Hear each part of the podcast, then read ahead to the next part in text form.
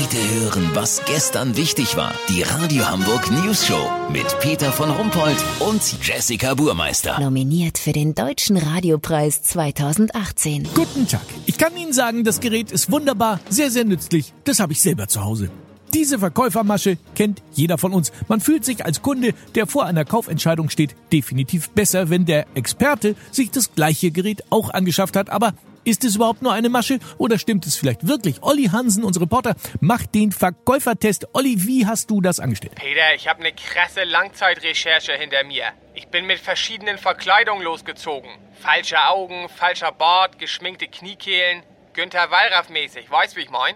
Ich war in einem Autohaus und einem Küchenfachmarkt. Hab mich vor Ort jeweils mit einem anderen Outfit täglich für ein anderes Automodell oder eine andere Küche interessiert. Ah, verstehe. Du wolltest sehen, wie oft ein und derselbe Verkäufer behauptet, dass genau das Modell, für das du dich an dem Tag interessiert hast, auch bei ihm zu Hause steht. Exakt, Peter. Also der Autoverkäufer müsste, wenn er die Wahrheit gesagt hat, bei sich zu Hause einen Fuhrpark von mindestens vier SUVs, zwei Cabriolets, drei Fließhecklimousinen und einen Transporter haben.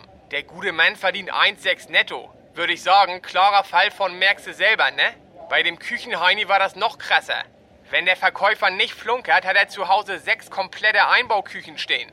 Von Acryl Hochglanzweiß mit Einbaugeräten von Bosch bis zu Eiche Rustikal im Bauernstyle mit Einbaugeräten von Bauknecht. Jeweils mit zentralem Küchenblock in offener Planlösung. Man fragt sich, wo wohnt der? Im Schloss Arnsburg oder was?